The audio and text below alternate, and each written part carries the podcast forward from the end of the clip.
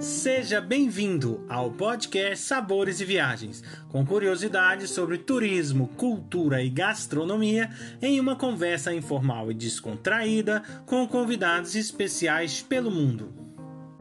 A apresentação deste podcast fica por conta de Victor Barros e Guilherme Boeste, diretores do Cooking em Portugal. Hoje a nossa convidada é Débora Werneck, ela é chefe de cozinha brasileira e vai falar conosco um pouco sobre gastronomia. Débora, eu queria que você se apresentasse, por favor. Bom, gente, muito prazer, obrigada pelo convite. É... Bom, eu não era do mercado gastronômico, né, digamos assim. Uh, em 2017, eu resolvi me inscrever no reality show gastronômico, né, o Masterchef, muito conhecido, inclusive passa em Portugal, né? E foi, foi no Amadores, porque a minha motivação era ver se eu tinha realmente talento para gastronomia. Eu estava em busca de uma transição de carreira. É, eu trabalhei no corporativo muitos anos, trabalhava com produtos financeiros, era outra pegada, mas sempre tive a gastronomia como um momento de prazer né? Tanto na satisfação de comer mesmo, de descobrir novos ingredientes e conhecer a cultura gastronômica, né? Dos lugares, em viagens, é, a cultura local mesmo do Brasil, né? Que é muito rica. Então, sempre fui muito curiosa nesse aspecto e gostava de cozinhar. Uh, mas não, não, buscava muito técnicas elaboradas, era uma coisa mais do dia a dia. Então, quando eu me inscrevi né, no programa no, de amadores, a minha intenção era descobrir se era um talento que eu poderia desenvolver, né? Qual que era o meu potencial dentro desse contexto, entender um pouco também o mercado, né? Quais as possibilidades existiam dentro do, do da gastronomia, que não necessariamente e exclusivamente ser chefe, né? Ou estar num restaurante, né? No espaço físico de um restaurante. Então, entender quais eram as possibilidades, né? Além do, da, do potencial talento, qual, é, como que funcionava esse mercado e onde eu poderia me encaixar. E então eu, eu uma pessoa muito é, analítica, assim, né? Entrei sem muita expectativa, né? Fui vivendo aquilo como uma experiência de vida mesmo, né? Uma oportunidade de conhecer pessoas, de ter muita troca. Eu aprendi muito, muito mesmo.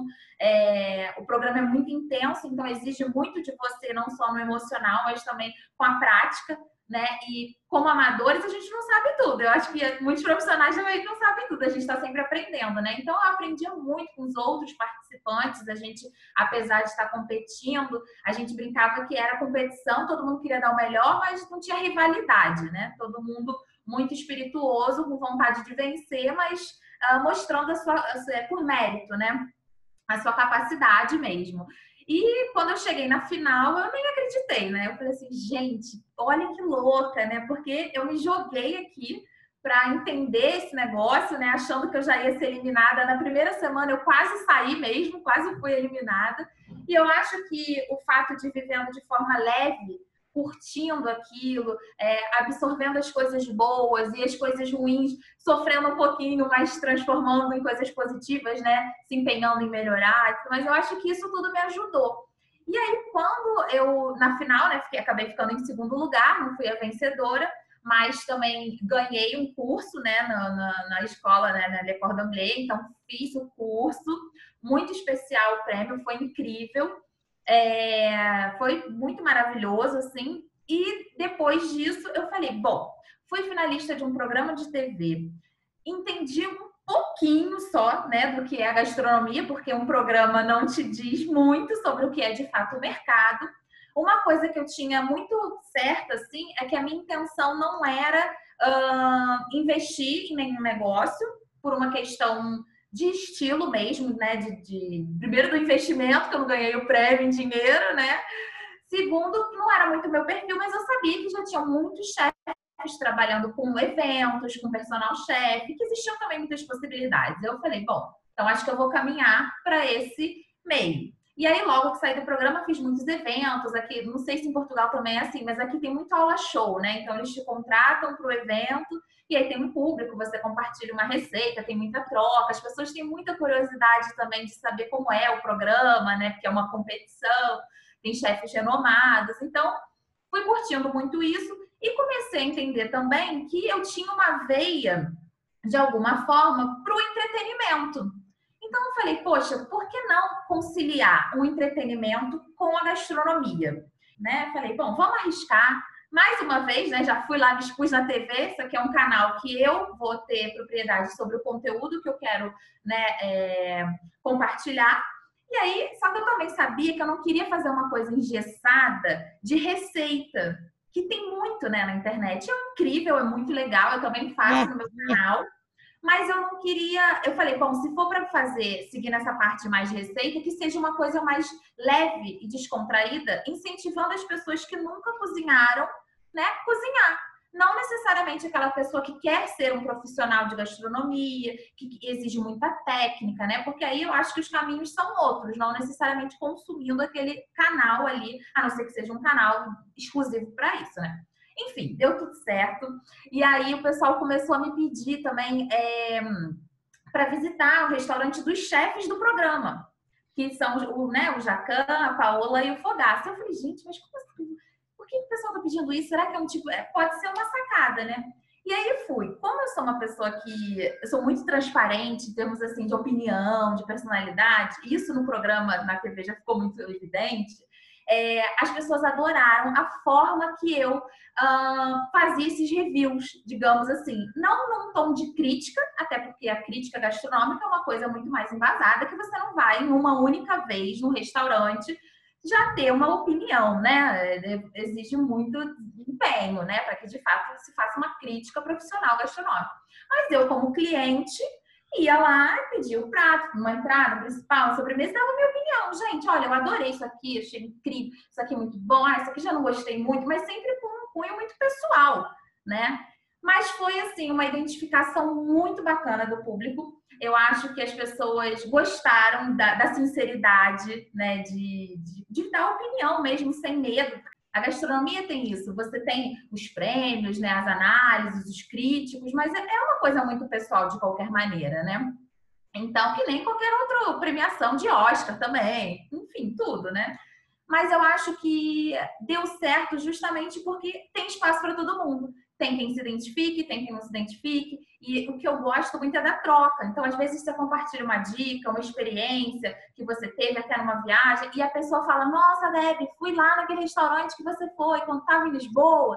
Nossa, achei incrível e tal. Então, isso é muito legal. E, e atualmente é isso, né? Eu sigo com um canal com foco em gastronomia é, tanto essas é, reviews em restaurantes, quanto viagens, que o meu foco geralmente é gastronômico, é conhecer a gastronomia, o pouco tempo que se tem numa viagem, às vezes, né? É focar nos mercados locais, nos restaurantes, na cultura local mesmo, né? Os pratos típicos, os ingredientes, às vezes até o supermercado, porque as pessoas morrem de curiosidade de saber como funcionam as coisas.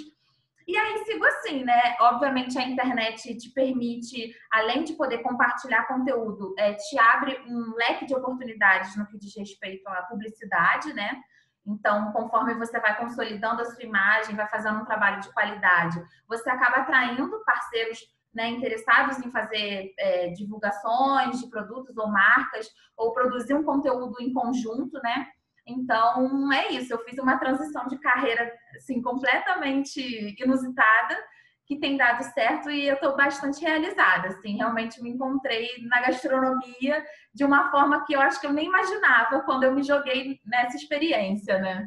Eu acho assim, os programas de TV no formato reality show, né, as competições, ajudar, principalmente nos canais abertos, né? A gente fala aqui, né? Na TV paga, porque a TV por assinatura sempre teve, né? Alguns chefes muito, há 20 anos que tem programas e tal. Mas, assim, os reality shows, eles permitiram realmente uh, a gastronomia chegar numa, num número maior, na população como um todo, né? Digamos assim, independente do nível social e despertou o interesse das pessoas em, em ter mais experiências, em conhecer mais também uniu ah, isso foi um dado que eu não sabia que quando eu participei eu tomei nota e eu achei muito legal porque uniu as famílias novamente, uniu as pessoas em frente à TV e ver um prato e querer reproduzir em casa. Então as pessoas voltaram a ter prazer em ter refeições é, junto, né, compartilhar isso. Mas em outro aspecto, é, eu acho que também ajudou na questão do respeito à profissão, com certeza. É, né, a, a como um todo, né? Desde o chefe, dos cozinheiros que estão lá dentro da cozinha, até o serviço de salão, tudo. Eu acho que as pessoas passaram a ver de uma outra forma. Foi muito positivo para a profissão e para o setor. Entretanto, eu acho que a TV, por conta dessa coisa da competição, também gera uma imagem um pouco distorcida do que é a profissão, né? Porque cria-se uma ilusão, né? Até mesmo por exemplo, eu que fui uma participante de um reality. As pessoas acham que eu saí do reality já chefe. E não é bem assim, a gente sabe, né? Você precisa sempre continuar se especializando, se profissionalizando, é, desenvolvendo técnicas, criando, enfim, evoluindo, né? O reality dura três meses e ninguém sai chefe, até porque ser chefe é uma questão hierárquica, não necessariamente, não é a profissão, né? A profissão cozinheira. Então você sai uma cozinheira um pouco melhor, mas você vai começar de baixo na cozinha efetivamente. Essa imagem, até quando eu comecei a fazer o canal no YouTube, eu tinha essa motivação de desconstruir um pouco e mostrar. Tanto é que eu fiz um quadro uma época com entrevistando chefes. Então, eu entrevistei Daniele Dawi, Jun Sakamoto, Thiago Castanho, entrevistei chefes muito legais brasileiros e que traziam essa perspectiva deles, que são realmente profissionais da gastronomia, que estão há muitos anos lutando até por reconhecimento, com, e comparando a questão dos reais, né? O que, que de fato isso foi bom ou ruim para a profissão. Então, eu acho que tem esses dois lados, assim. Mas, de fato, por exemplo, os jovens, né, que, ah, eu quero estudar gastronomia. E as pessoas têm que entender que, como qualquer outra profissão, de fato você precisa muita dedicação, muito comprometimento. Quando a pessoa estuda e se aprofunda, entende que também não necessariamente tem um único caminho, que é uma cozinha de um restaurante. Então, acho que aos poucos ah, as pessoas estão tendo um pouco mais de consciência, as faculdades né, estão se destacando mais, os cursos e tal. Então, eu acho que as vantagens, é, os pontos são muito mais positivos né? Com toda certeza, né? Absoluta. Olha, você passou por um reality show, depois foi aí para uma escola consagrada, né? Você acha que isso mudou o seu olhar ou até o valor, né, aos chefes e tal que tem aí no mundo todo? Olha, mudou total, mudou 100%, assim, porque você começa a entender é, o que existe por trás daquele prato que chega na sua mesa né? Porque muitas vezes você vai para um restaurante e tal, porque você quer curtir, você quer relaxar, você quer ter aquele momento de prazer, mas quando você entende o cuidado que se tem por trás para elaborar cada, uh, cada um dos pratos, né? cada ingrediente que foi escolhido. Quando você vai numa experiência mais completa, ou até um Michelin, que tem etapas e tem toda uma construção de uma história em volta daquilo ali, com certeza você passa a dar muito mais valor né? É, até a questão da cadeia produtiva, né? Dos insumos, dos ingredientes, quem são os produtores, os fornecedores, com quem, é, com quem, com quem aquele chefe trabalha, quem, os restaurantes, né? Então, eu acho que é uma coisa que quem não é do ramo, com certeza não entende, não dá valor e, e simplesmente enxerga a comida como comida, sabe? E hum, o meu, meu, meu ponto de vista mudou absolutamente, assim, 100%. Muito mais respeito é, a todos os profissionais envolvidos, tanto desde o que está lá criando, cozinhando, até o que vem te servir, né? Porque tem todo, toda uma dedicação, comprometimento ali de proporcionar para o cliente a melhor experiência, né? Acho que gastronomia é, é experiência. Então, independente se você está comendo um hambúrguer, uma pizza, até os restaurantes de alta gastronomia, você buscou aquilo, né? Então você quer que seja realmente muito bom, né? Débora, eu queria que você assim contasse a tua experiência de, de viajar, que lhe chamou a atenção assim a gastronomia e que te marcou. Então, assim, eu tenho um pouco de dificuldade de escolher uma comida preferida, uma, uma nacionalidade, porque quem gosta de comer e cozinhar não, não consegue muito escolher, né? Mas, assim, é, com certeza a, a França é um, um, lugar que, né, como se fosse um berço ali, por conta das técnicas e tudo que eles desenvolveram, né, os primeiros a criar de fato, tem tudo isso. Mas, ao mesmo tempo, a minha identificação ali com eles é o que, que falta, às vezes, um temperinho, que aí você indo pisando ali em Portugal, você já sente mais, entendeu? É claro que eu ainda não estive no Porto, né? Que dizem que é o melhor, a melhor gastronomia de Portugal. Mas eu, talvez por eu ser brasileira e a gente ter algumas similaridades e gostar de uma comida mais temperada, né? Mas, é, mas assim, mais afetuosa, né, confortável, talvez eu tenha uma identificação maior. Claro que a gente não está adentrando aí na questão da técnica, né, da profundidade dos, dos michelins, das coisas elaboradas e tudo mais, né, que aí, enfim, no mundo inteiro a gente vai encontrar muito muitos profissionais muito qualificados, restaurantes maravilhosos, comida maravilhosa. Mas se a gente vai falando ali do, do, do que é mais local, do que é mais é, que traz um, um pelo menos para mim, uma coisa sensitiva, assim, olfativa, eu acho que eu tenho uma identificação assim com a cozinha portuguesa. Eu acho que, não sei, eu me identifico muito. Não é que bajulação, não. A gente que já aí fala bastante com o chefe, quais são os aspectos assim mais relevantes que você vê ou que você é, quando você vai num restaurante, por exemplo, você leva em consideração? Eu acho que o que faz toda a diferença é o serviço né? Você ter um, uma equipe muito bem treinada, que conhece o menu, que vai saber tirar as dúvidas do cliente. Porque, às vezes, o que, que adianta você vai ter uma experiência e você não, não consegue. Se você é uma pessoa leiga que não, não vai saber o que significa um molho, ou às vezes é uma coisa muito simples que está o nome no cardápio, mas se você não conhece e você tem dúvida, e o, o garçom, né, o maître, não souber te explicar, a sua experiência já pode, por ali, ser considerada ruim, se você, na hora que vier o prato, não souber nem o que você vai comer, né? Então, eu acho que é muito engraçado. Eu estava lendo um livro aqui do Brasil que mostra restaurantes, é, tipo, de, há 50 anos trabalhando, restaurantes de muitos anos já. E aí você vai nesses restaurantes, geralmente não são restaurantes modernos, com uma decoração nova, que tem uns pratos sofisticados, elaborados, atuais, com são pratos mais tradicionais, são aqueles restaurantes que trazem o peso da tradição, mas que você sente no serviço é o cuidado com o cliente. Muitos restaurantes assim que são tradicionais, eu sinto que tem esse cuidado. E eu acho legal trazer isso para a modernidade também, sabe? É, ter um, uma equipe de salão bem preparada, eu acho que faz toda a diferença. Como você falou, desde a condução ali, de você entra no ambiente, você se sentir à vontade para comer, não tem nada melhor, né? Porque se você tiver naquela tensão, ele não vem, não te atende, não sabe falar, não sabe explicar, é péssimo, né? Já fica uma coisa meio tipo, ai meu Deus, só quero comer embora, né? E não é a intenção. Outros chefes aqui portugueses usam uma, uma frase de, uma, de um escritor muito interessante que é de Moçambique, chamado Mia Couto.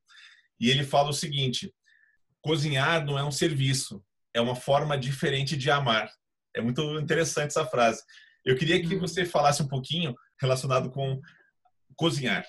Uhum. Olha, eu acho que faz muito sentido isso, eu concordo 100%, é, porque cozinhar é até um dos motivos pelo, pelo qual eu nunca me imaginei numa cozinha de restaurante assim profissional todos os dias. Porque é uma pressão que as pessoas não imaginam. Porque cozinhar é de fato um ato de amor. Se você não tá num dia bom, já era. Você, você errar qualquer coisa, claro que você tem a coisa da mecânica, que você já aprende, já sabe de cor e salteado, mas é emoção. Eu acho que comida, que cozinhar é um ato realmente que envolve muito sentimento, muita emoção. Então, de fato, é amor. Essa visão né, de, de mercado ou da própria sua área ajudou-lhe a, a, condicionar esse seu, né, essa sua forma de, de levar aí a, uhum a gastronomia para o mundo, né? Cada um com as suas formas. Né? Eu acho que me ajudou muito. Se eu tivesse imaginado que pudesse ser assim o caminho ágrafo, né? Não teria sido. Mas assim, desde o início, quando eu participei do programa, primeiro, é, pela minha experiência corporativa, a questão da pressão né, da responsabilidade de ter um tempo, de ter que executar uma tarefa em determinado tempo. Então, a administração dos processos, né, que cozinha nada mais é do que processo. Né? Então, se você tem uma bancada ali organizada, que você sabe cada etapa de cada coisa, tudo isso. Então, desde ali do programa, eu já vim utilizando a minha experiência profissional e formação acadêmica dentro do que era possível numa cozinha, né? Mesmo que de uma competição de, de reality, né? Depois disso, na hora de uh, planejar né, o que eu ia fazer no canal e na minha carreira, obviamente, como um todo, né? Hoje eu consigo, acho que por ter essa formação, fazer a gestão da minha carreira sozinha. Quando eu falo sozinha, o que, que é? Eu não tenho um produtor, um diretor do canal, é, um gerente, é, uma pessoa que faça o comercial. Então, eu, eu consigo. Claro, tem um contador, tem um advogado para ler contrato, porque aí são áreas muito específicas. Mas quando eu falo da carreira, assim como um todo, de gestão e do próprio canal para definir conteúdo, é, eu poderia até tentar delegar. Pode tomar que um dia eu precise, que eu não consiga dar conta, né? Que seja uma coisa muito grande. Mas é, a questão de mapear cada etapa, ter uma visão um pouco mais estratégica, saber se adaptar à mudança. Claro que como a internet, como tem um público que consome, em alguns momentos você vai falhar. E você tem que ser esperto e inteligente para saber lidar com, aquela situação no sentido de, putz, esse vídeo não foi legal. Por quê? Tentar encontrar né, o porquê que não vingou, porquê que a galera não se identificou. Será que eu tentei ser mais engessada, fazer uma coisa meio jornalística, profissional, e não teve uma identificação do público, que eles gostam de uma coisa mais descontraída? Ou quando você vai falar uma coisa um pouco mais é, ligada assim ao turismo, que é uma coisa mais histórica, de história, aí é mais legal você mostrar um embasamento, então você monta um mini roteirinho e tal. Então, eu acho que a administração me ajuda na questão tanto do planejamento, da organização do conteúdo, na gestão de postagens, na administração dos processos como um todo, como na parte que o público não vê, que é a parte de negociação, é a parte de uh, apresentar uma proposta, fazer o relacionamento comercial, né? Porque nada mais é do que até eu mesma posso falar isso com propriedade, subestimei em algum momento a profissão de um youtuber ou de um blogueiro, né, um influenciador, como se fosse uma coisa fácil. Ah, porque é intrínseco, é uma coisa de lifestyle, é o estilo de vida da pessoa, é muito fácil não é bem assim. Né? Quando você entende que de fato é uma profissão que exige um planejamento, um cronograma, uma logística, que seja, você realmente entende que é uma profissão séria, que você está influenciando pessoas, que você está motivando pessoas. Então, a administração me ajudou muito, me fez enxergar muitas coisas, analisar alguns indicadores. Claro que isso não foi rápido, né? Hoje eu tenho aí três anos que eu saí do programa, digamos que mais ou menos dois anos de canal, dois anos e meio, vai fazer três anos ainda, mas é, não foi tão demorado também. Assim, em seis meses eu consegui me encontrar, desenhar estratégia, montar planejamento, começar a me relacionar com marcas, com agências. Então, e eu também eu gosto disso, né? Eu acho que muito importante, até para você entregar um conteúdo de qualidade, às vezes quando é um vídeo patrocinado, é um produto que você realmente tem uma identificação, você já vai fazer com muita vontade, porque é autêntico, porque é orgânico para você, mas você está alinhada também com os princípios, com os valores da marca, com a mensagem que eles querem passar né, para o consumidor. Então, tudo isso eu acho que tem muito a ver com a administração, né? Porque nada mais é do que você se tornar empreendedor de si mesmo, da sua imagem, né? Então, é fácil porque é você, se você for fiel ao que você é, é natural, mas ao mesmo tempo é um negócio e tem que ser tratado com profissionalismo, né? E com muita dedicação. Então, com certeza a administração me ajudou muito, graças a Deus. Depois, ah. né, pós Masterchef aí, qual que foi para você algo mais desafiante? Eu acho que o que é mais desafiador, e aí até falando como um, um, profissional, uma profissional hoje autônoma, né, uma empreendedora, digamos, eu acho que o mais desafiador é controlar a ansiedade, digamos. Porque é, você, óbvio, você faz projetos, você se relaciona, você vende e tal, mas é, você tem que ter um, um planejamento muito bom para, de fato, não criar muitas expectativas e se frustrar, porque negócio é negócio, né? Você pode vender 100 projetos e fechar um, né? Então, é, como é um mercado também que envolve muito a publicidade, por exemplo, esse momento do, do Covid, né? A gente tá todo mundo tentando se adaptar, então naturalmente as marcas, os patrocinadores estão recuando um pouco para analisar o cenário, para ver se vai pegar de uma forma não muito positiva, fazer uma publicidade, ou tá querendo vender alguma coisa, ou um serviço que agora nem vai ser utilizado. Então tem todo esse cuidado.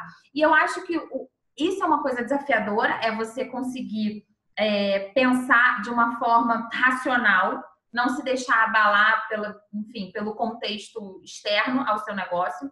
É, o público também, né, que é um público que é muito engraçado, que eles são muito exigentes, muito exigentes. Então, às vezes você quer arriscar fazer uma coisa diferente, então você produz um vídeo de uma forma diferente do que você fazia, mas porque você está fazendo um teste. E você só vai saber se dá certo se você pôr o negócio lá, né? No ar e tal. E às vezes as pessoas têm uma resposta muito negativa, não gostam, e aí já partem para um lado que, se você também não tiver um equilíbrio emocional muito bom, você se perde, porque você começa a se cobrar a atender só a expectativa dos outros.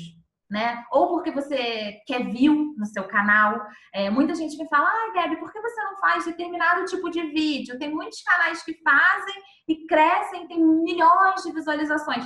Eu falo, se eu fizer esse tipo de vídeo, eu não vou estar sendo fiel ao que eu acredito, ao que eu acho legal, ao que eu acho de fato que é gastronomia. Então eu não quero falar daquele assunto. Mas assim, eu não vou falar isso para o público. Mas né, internamente eu penso, puxa, eles estão me cobrando. Eu sei que o canal poderia dobrar de tamanho em um ano, mas ao mesmo tempo eu prefiro ser fiel ao que eu acredito, ao que eu quero passar. Eu tenho um público que eu quero atingir. É diferente. Então eu acho que saber administrar a expectativa alheia é uma coisa também difícil, assim, porque você em algum momento pode se ver meio perdido sem saber exatamente até o que você quer fazer, porque você escuta um, escuta o outro, tem o seu ponto de vista e aí isso pode gerar uma certa confusão, assim. Além de te agradecer, eu acho que isso foi hoje uma aula, né? Uma aula de empreendedorismo, uma aula de determinação. Acho que foi o primeiro podcast nós fizemos aqui, que motivacional, que até eu ah, me sinto motivado. Querendo ou não, a gente, né, aqui é empreendedor também, sempre tentando Sim. inventar coisas novas, né, uhum. fazer coisas novas que nos dá prazer. Fiz até anotações aqui. Ah, imagina, nossa, eu, eu fico realmente muito, muito feliz, lisonjeada, assim, de, de ter passado essa impressão realmente, porque você falou determinação e esse é meu lema, assim, sou uma pessoa muito focada, muito determinada, comprometida com as coisas que eu acredito. Então, eu fico realmente muito feliz, satisfeita que vocês tenham gostado, tenham, tenha sido produtivo também. Eu amei, foi ótimo. Bom, no YouTube vocês me encontram no canal Goldeb, G-O-D-E-B mudo. E no Instagram, arroba D-E-H-W-E-R-N-E-C-K. Então, aí no, a gente tem conteúdo nas duas plataformas sempre seguindo a gastronomia, comida boa, comida confortável, comida que dá prazer, muita alegria, e é isso. Fico à disposição para próximas oportunidades, outros temas, quero aprender muito também com vocês, então foi um prazer, muito obrigada pelo convite. Muito obrigado, Débora Werneck, por nos falar um bocado da sua incrível trajetória e também do potencial da área da gastronomia no Brasil. Convido a todos para o nosso próximo podcast Sabores e Viagens, com a participação da Cláudia Bembassati, que irá nos falar sobre as delícias da gastronomia da Turquia. Acompanhe também todas as novidades que vêm por aí. Basta digitar Cooking Portugal nos nossos canais do Instagram, Facebook e YouTube. Esperamos vocês!